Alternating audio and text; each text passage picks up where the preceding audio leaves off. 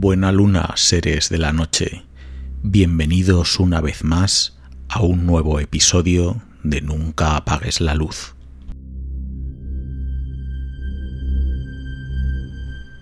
Hoy, nuevamente, vamos a analizar uno de los casos de poltergeist más aterradores y más mediáticos que se conocen hasta la fecha. Y no solo de los más mediáticos, sino de los más estudiados a día de hoy. Se trata del caso del 112 de Ocean Avenue, o como la gran mayoría de vosotros conoceréis, el caso de Amityville.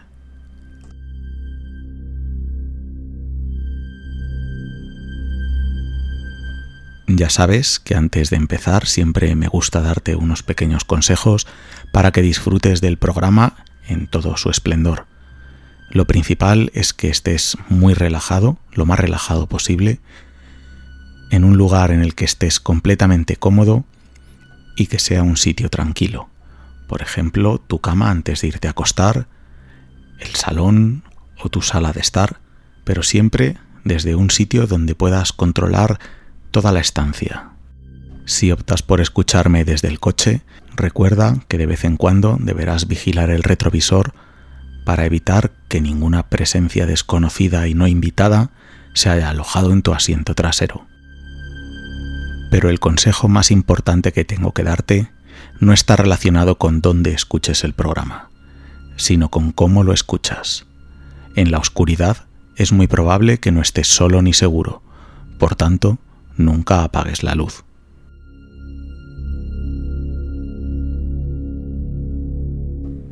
El número 112 de Ocean Avenue es una casa de estilo colonial ubicada en la localidad de Amityville, en el estado de Nueva York de Estados Unidos.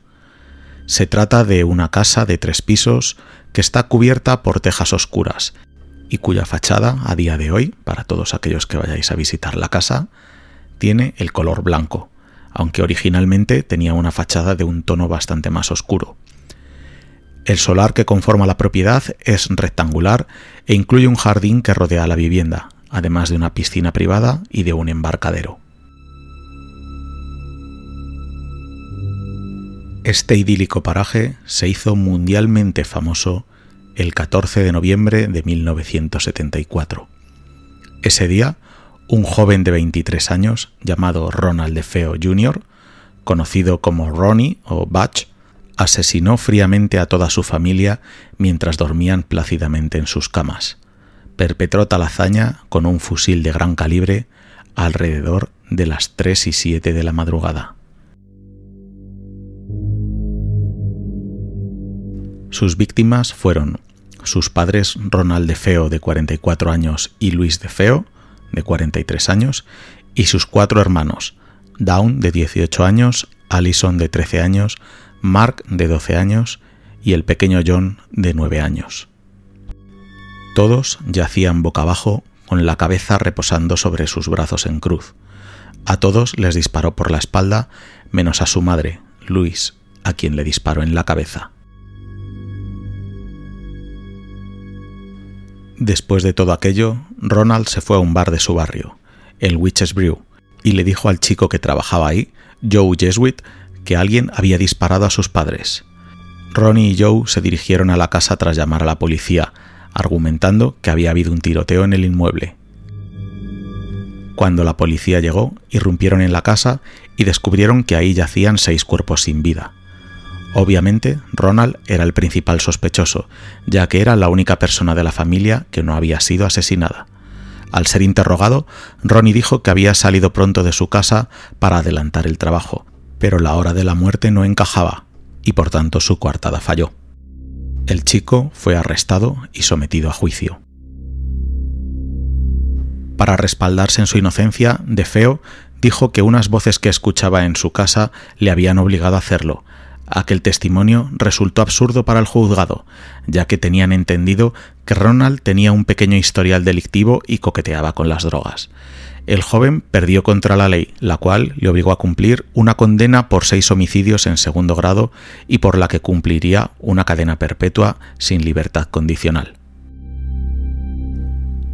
A día de hoy se barajan varias teorías acerca del asesinato de los de Feo Por un lado están las que argumentan que Ronald de Feo actuó en solitario, por otro lado están las teorías que creen que el asesinato de la familia de Feo pudo haber sido premeditado por la mafia y que Ronald recibió ayuda para efectuar la matanza, tal y como declaró en una de las ocasiones. Pero lo que realmente nos importa a nosotros no es lo que sucedió con Ronald de Feo Jr., sino lo que sucedió desde entonces en el 112 de Ocean's Avenue, la que desde entonces se conocería como la casa maldita de Amityville. Todo comienza con la familia Luz. George Luz, de 30 años, y su mujer Katie Luz, también de 30 años, habían visitado más de 50 viviendas en la costa sur de la isla de Nueva York, antes de decidirse finalmente por buscar en Amityville. Ninguna casa de precio comprendido entre 30.000 y 50.000 dólares reunía todos los requisitos que los Luz querían que tuviera su nuevo hogar, que estuviese cerca del mar y que George pudiera trasladar ahí su oficina. Continuando con su búsqueda, George visitó una nueva inmobiliaria y allí habló con el agente Edith Evans, la cual le dijo que tenía una casa en venta que deseaba mostrarles y que podría hacerlo entre las tres y las tres y media de ese mismo día. George aceptó la invitación y les condujo ahí hacia las tres de la tarde. La chica se mostró extremadamente amable y les dijo que no sabía realmente lo que buscaban, pero que deseaba mostrarles aquella casa. Era impresionante. El número 112 de Ocean's Avenue es un edificio grande de tres pisos, cubierto por tejas oscuras y una fachada, en aquel momento, igualmente oscura. Es un solar bastante amplio con un jardín muy muy grande. En un poste que se sitúa al final del camino empedrado de la entrada hay un pequeño rótulo con el nombre adjudicado a la casa por su anterior dueño. El nombre reza High Hopes. El dueño de la casa colgó aquel cartel como ironía del destino por las grandes expectativas que tenía sobre su vida al comprar la casa. George estaba maravillado, pero también advirtió que los postigos de las ventanas de las casas vecinas estaban cerrados en todas las direcciones que apuntaban hacia la casa, pero no cuando apuntaban hacia otras casas distintas. Espacioso cuarto de estar estaba en venta. No había sido anunciada por ninguna parte, pero estaba perfectamente descrita en la inmobiliaria de la señorita Evans. Zona residencial de Amityville. Seis dormitorios, colonial holandés, espacioso cuarto de estar, magnífico comedor, atrio cerrado, tres baños, sótano completo, garaje para dos coches, piscina de agua caliente y una amplia caseta con embarcadero para botes. El precio 80 mil dólares americanos. George se sorprendió muchísimo y pensó que el precio era erróneo, pero tras la visita al interior de la casa, Evans les confesó sin mayor dilación que aquella había sido la casa donde aconteció la tragedia de los de Feo. Sin embargo, tanto George como Katie se mantuvieron aparentemente indiferentes. De hecho, la casa reunía todos los requisitos que ellos querían y más. Por ello, aunque excediera de su presupuesto inicial, la consideraron la casa de sus sueños. George, con un poco de arrogancia, antes de firmar dijo, después de todo, los fantasmas no matan, las casas tampoco, solo matan las personas.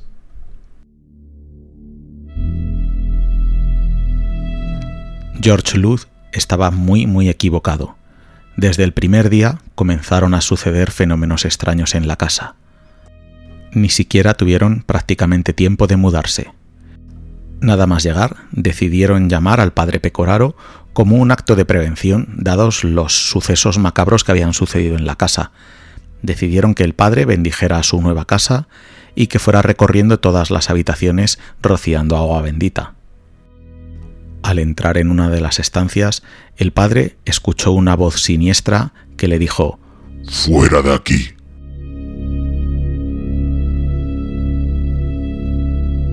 El padre Pecoraro, estremecido, continuó bendeciendo la casa, y cuando terminó, rechazó la propuesta que le había hecho Katie de quedarse para comer, y salió lo más rápido posible de ahí.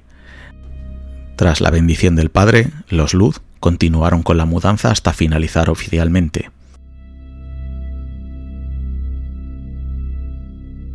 Al acabar el día, Katie y George acostaron a los niños y ellos se quedaron en la sala de estar.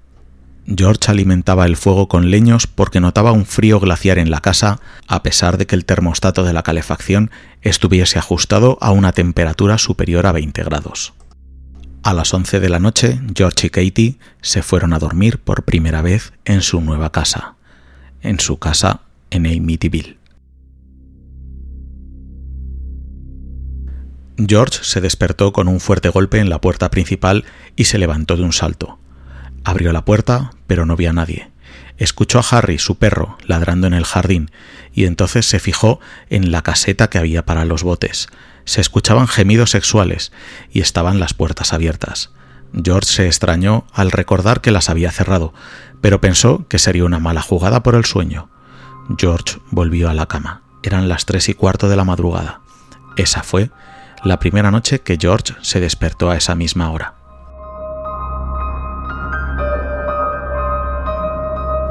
Al día siguiente, George continuaba con ese frío glaciar que había tenido el día anterior. Estaba comprobando todas las puertas y ventanas de la casa para cerrarlas, por si alguna hubiera quedado abierta, pero cuando entró en el cuarto de costura, el hombre se quedó totalmente perplejo.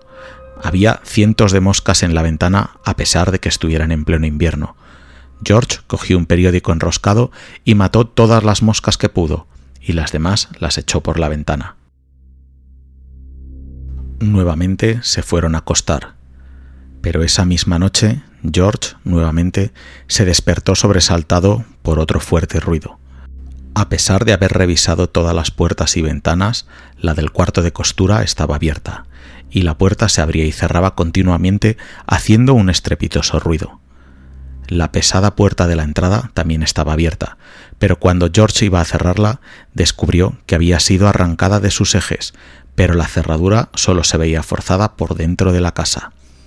Era extraño que solo se hubiera despertado él, pues la puerta debía haber hecho un ruido estruendoso. Cerró la ventana del cuarto de costura, arregló la puerta de la entrada como pudo y volvió a la cama. Eran las tres y cuarto de la madrugada.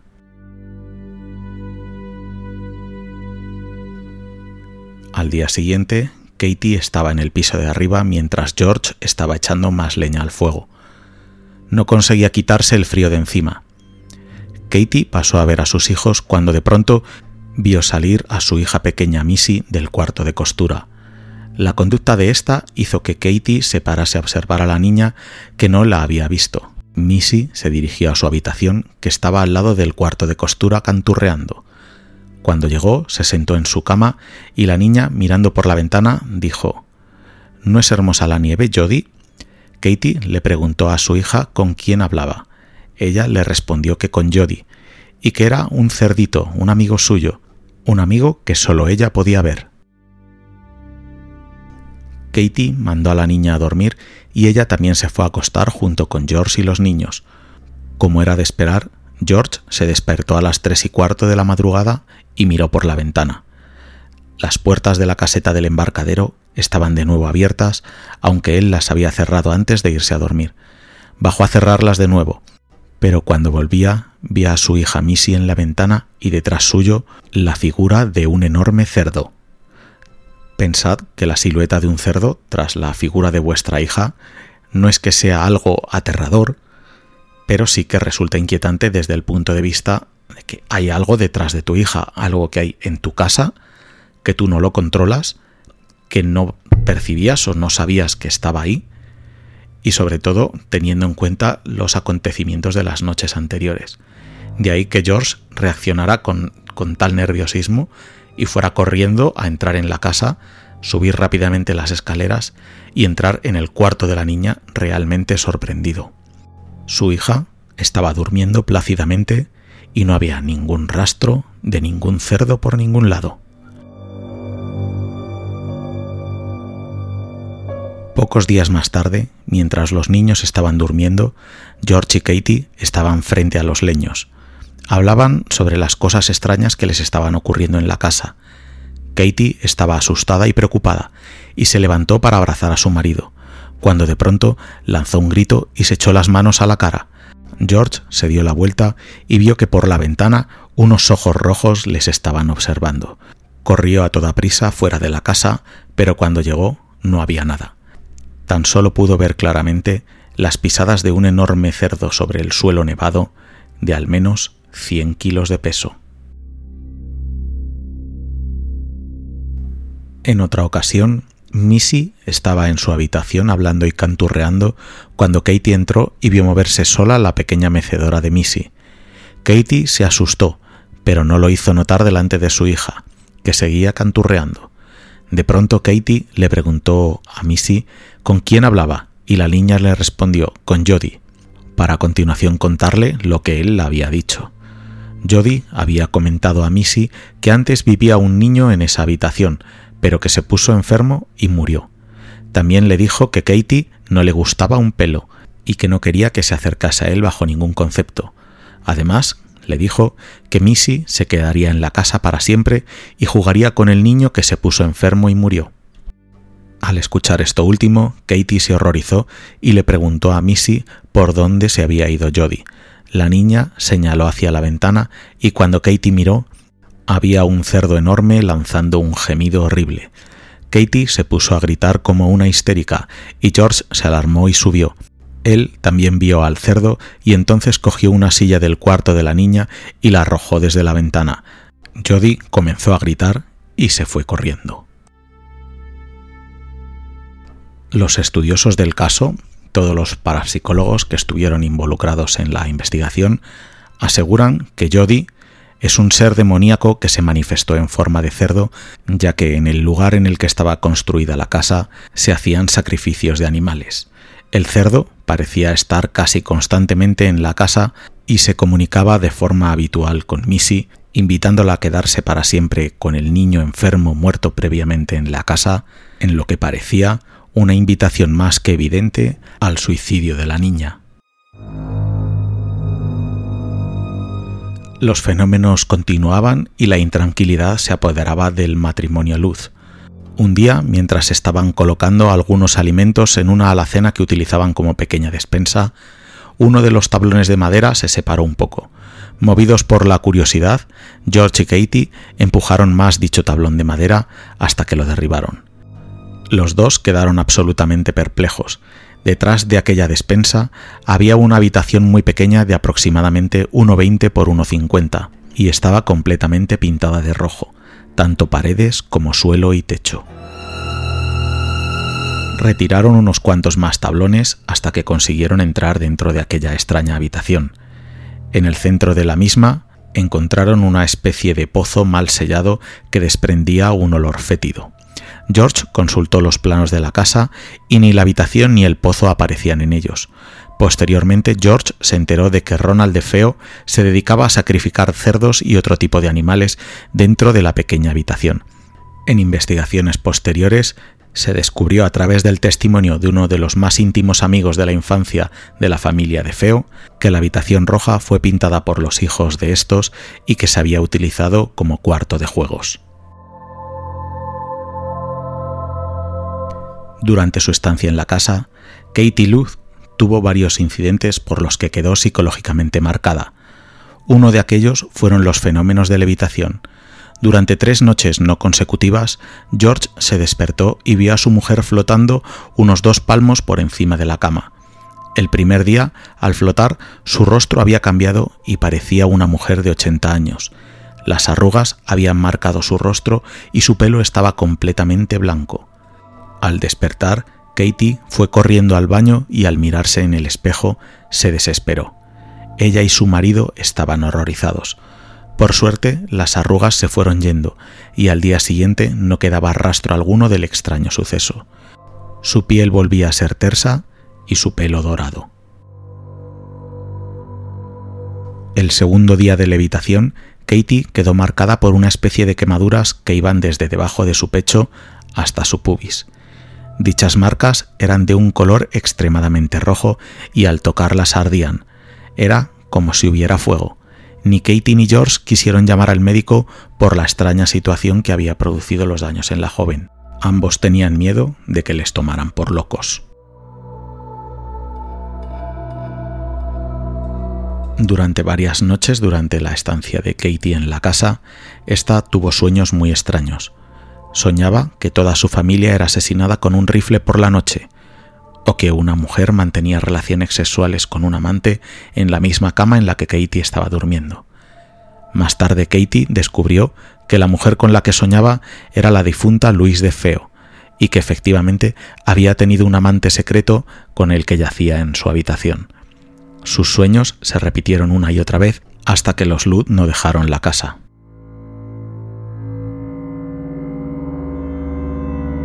Katie solía pasar bastante rato en la cocina, ya fuera cocinando, limpiando o simplemente pasando el rato o leyendo. Durante sus largas estancias en la cocina, Katie habría sentido dos contactos sobrenaturales distintos. Una vez se encontraba tomando café cuando empezó a oler un perfume barato y dulzón.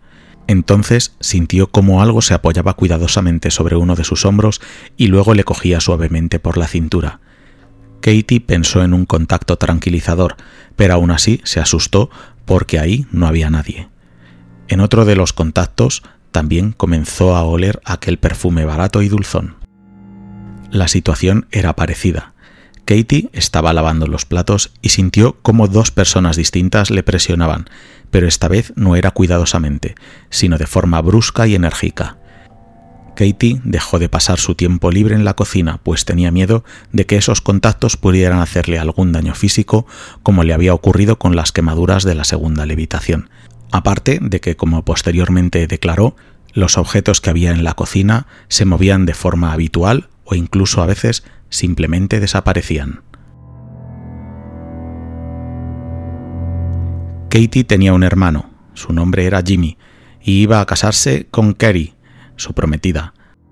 El día exacto de su boda con Kerry, Jimmy fue al 112 de Ocean Avenue para visitar a su hermana y a su cuñado George. Jimmy traía consigo un sobre que portaba 1.500 dólares para su viaje de luna de miel con Kerry. Pidió a George que le guardara el sobrecito hasta el día en el que se fueran de viaje y lo dejó encima de la mesa de la cocina. Fueron a sentarse a la sala de estar y cuando volvieron a esta, el sobrecito ya no estaba. Lo buscaron por todas partes, le preguntaron a los niños, miraron debajo de las alfombras, pero el sobre nunca apareció, ni siquiera después del viaje de luna de miel.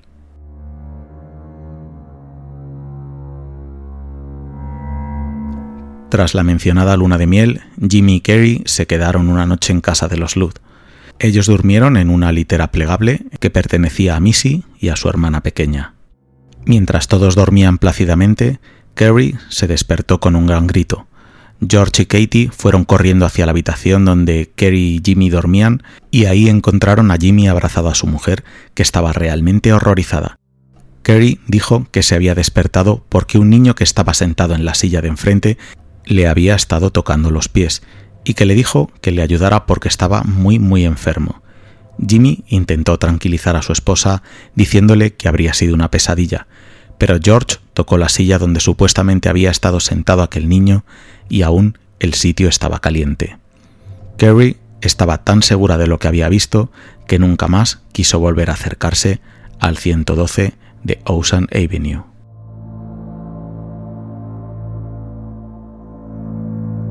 Los días pasaban y George estaba cada vez más desconcertado con todo lo que estaba sucediendo en su casa. Por eso se puso en contacto con un amigo suyo que conocía a Francine, una chica con poderes sobrenaturales, una medium. Cuando Francine entró en la casa, estuvo manteniendo una charla con George hasta que ella misma sacó el tema espiritual. Le dijo a George que acercase la mano a cierto lugar y éste lo hizo. George notaba una corriente de aire frío cerca de la cocina. Francine entró ahí y dijo que había un olor extraño, un olor como a perfume barato. Katie se quedó boquiabierta, pues no había mencionado ninguno de sus contactos en la cocina. Francine aseguró que en la cocina había un anciano y una anciana, y que posiblemente habían sido dueños anteriores de la casa, o simplemente decidieron alojarse ahí después de su muerte. Francine se dirigió después al sótano y dijo que seguramente eso hubiera sido un lugar de entierro, porque notaba que había gente enterrada bajo el suelo y que seguramente alguien hubiera sido asesinado. Después sugirió salir del sótano, pues no le gustaba ese lugar. Subió al primer piso y al acercarse al cuarto de costura y al de Missy, no quiso entrar. Dijo que ese lugar estaba lleno de energía negativa y que no quería entrar bajo ningún concepto. En el cuarto de jugar los niños dijo exactamente lo mismo. Notaba las corrientes de aire frío, pero se negaba a entrar. Después de ese breve recorrido por la casa, al igual que le pasó al padre Pecoraro, Francine quiso irse para nunca más volver, asegurando que en la casa no solo había una energía negativa, sino una energía maligna. Los días pasaban y la fenomenología no cesaba. Katie salía a hacer unas compras de Navidad cuando al volver entró en uno de los baños y encontró la porcelana del váter recubierta de una especie de limo negro y de olor nauseabundo. Ninguno de los niños había hecho nada en la taza en aquellos váteres, pero Katie se enfadó e intentó limpiar aquel estropicio que no había manera de quitar con ningún tipo de producto de limpieza. Durante los últimos días de su estancia en la casa, empezó a salir una sustancia gelatinosa de color verde sin ningún lugar de procedencia. Salía de las paredes, de las cerraduras de las puertas, pero al otro lado no había nunca absolutamente nada. Por mucho que George, Katie o los niños limpiasen aquella asquerosa sustancia, volvía a salir de nuevo. El último día que vieron esa especie de gelatina fue el último día que estuvieron en la casa antes de huir. Las pruebas que realizaron los parapsicólogos después de que los Lutz abandonaran la casa revelaron que aquello era ectoplasma. Los investigadores parapsicólogos determinaron que algunos de los sucesos que ocurrieron en el 112 de Ocean Avenue eran fenómenos poltergeist, la mayoría de ellos se encontraban en la actividad de las puertas y ventanas, cuando éstas se abrían solas. Una de las víctimas de esos incidentes fue Chris, otro de los hijos de los Lut. Este se encontraba jugando en su habitación. De repente se cerró la ventana cuando él tenía los dedos ahí. Empezó a gritar fuertemente de dolor y George subió corriendo. Liberó al niño de la ventana como pudo y lo llevó al hospital. Sorprendentemente, los dedos del niño estaban completamente planos, pero no se había roto ningún dedo. Otra víctima del poltergeist fue el propio George, el cual, nuevamente, volvía a despertarse durante dos noches consecutivas a las tres y cuarto de la madrugada. En esta ocasión escuchaba bombos, trombones y platillos en el piso de abajo. Parecía una especie de desfile militar. Cuando entró en la sala de estar, todos los muebles estaban apartados hacia los lados como si alguien hubiera hecho sitio para hacer, efectivamente, un desfile militar. En otra ocasión, el propio George experimentó otro suceso de este tipo. En la sala de estar tenían un león de porcelana que de vez en cuando se movía supuestamente solo. Un día el león se había movido hasta el suelo y George tropezó con él. Al levantarse Tenía en el tobillo lo que parecían ser las marcas de unos colmillos que le habían mordido. El padre Pecoraro, el padre que había acudido inicialmente a petición de los Luz a la casa, a la casa de Amityville, para hacer aquella especie de ritual de bendición, para esparcir agua bendita por las habitaciones de la casa y combatir así las energías negativas y las malas vibraciones que había en la casa por los acontecimientos previos de la muerte de los de Feo, mejor dicho, el asesinato de los de Feo. Bien, pues este padre, el padre Pecoraro, era sacerdote, psicólogo y juez. Se dedicaba a realizar su vida como sacerdote y realizaba algunos trabajos relacionados con sus otras dos carreras. Sus conocimientos psicológicos fueron los que ayudaron a no perder la cabeza con el asunto relacionado con el 112 de Ocean Avenue aunque los Lutz no se dieron cuenta hasta un tiempo mucho después de abandonar la casa, el padre Pecoraro no quiso volver a pisar aquella casa nunca más por las agresiones que estaba sufriendo después de haber visitado aquel lugar. Le aparecieron unas ampollas en las palmas de las manos justo en la zona en la que cogía el teléfono al intentar telefonear a la casa de los Luz. Las ampollas parecían estigmas. También sufrió una fuerte neumonía que persistió hasta pocos días después de la huida de los Lutz, y pequeños accidentes con su vehículo cada vez que intentaba acercarse al 112 de Ocean Avenue. En una de esas ocasiones, el padre Pecoraro sufrió un ataque demoníaco, manifestado por un fuerte y nauseabundo olor a excrementos. El padre sabía de demonología y ese persistente olor indicaba que había una presencia demoníaca relacionada con el lugar o con él mismo. Por eso, el padre quiso desentenderse completamente de todo lo relacionado con los Lud y de su casa en Amityville. La paciencia de los Lud y su aguante estaba llegando a su fin. Yo personalmente no habría aguantado tanto y es muy probable que hacía mucho tiempo que me hubiera ido de aquella casa. Pero los Lud son los Lud y ellos tenían su propia experiencia. En dos ocasiones apareció una figura espeluznante que más tarde los demonólogos descubrieron como una manifestación demoníaca. Aquel ser se manifestó por primera vez en el cuarto de estar. Su rostro se imprimió en fuego sobre la pared de ladrillos de la chimenea. Una segunda aparición fue dada en el cuarto de los niños. Estos empezaron a gritar en mitad de la noche, diciendo que había un monstruo bajo sus camas. Cuando George salió de la habitación para investigar, efectivamente ahí había una enorme figura blanca con una capucha y un rostro realmente espantoso y que se dirigía hacia las escaleras.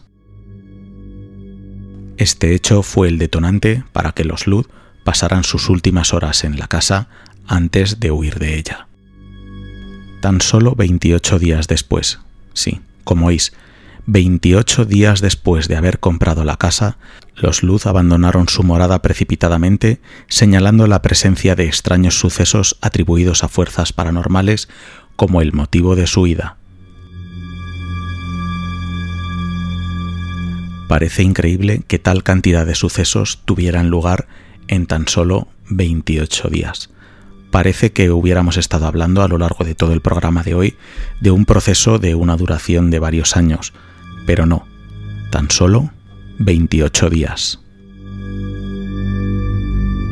Para todos aquellos que queráis ahondar todavía más en la investigación y en el caso de Amityville, deciros que existe un, libro, está escrito por Jay Anson y su título es El horror vuelve a Amityville y en él se relatan los espantosos fenómenos que les ocurrieron a los miembros de la familia Lut durante los 28 días que vivieron en aquella casa. El libro consta de 25 capítulos y se pudo escribir gracias a la ayuda de George y de Katie a partir de la dura tarea de recordar día por día lo que les ocurrió en su casa y grabarlo en una cinta magnetofónica para procurar que el diario del mal fuera lo más completo posible. Como último dato adicional, antes de finalizar el episodio de hoy, me gustaría dar un dato que, bueno, aparte de, ser curioso, es interesante. Y es que George y Katie Luz se sometieron al polígrafo, al detector de mentiras, en el programa Good Morning America, y el hecho es que el resultado fue que todas sus declaraciones eran verdad.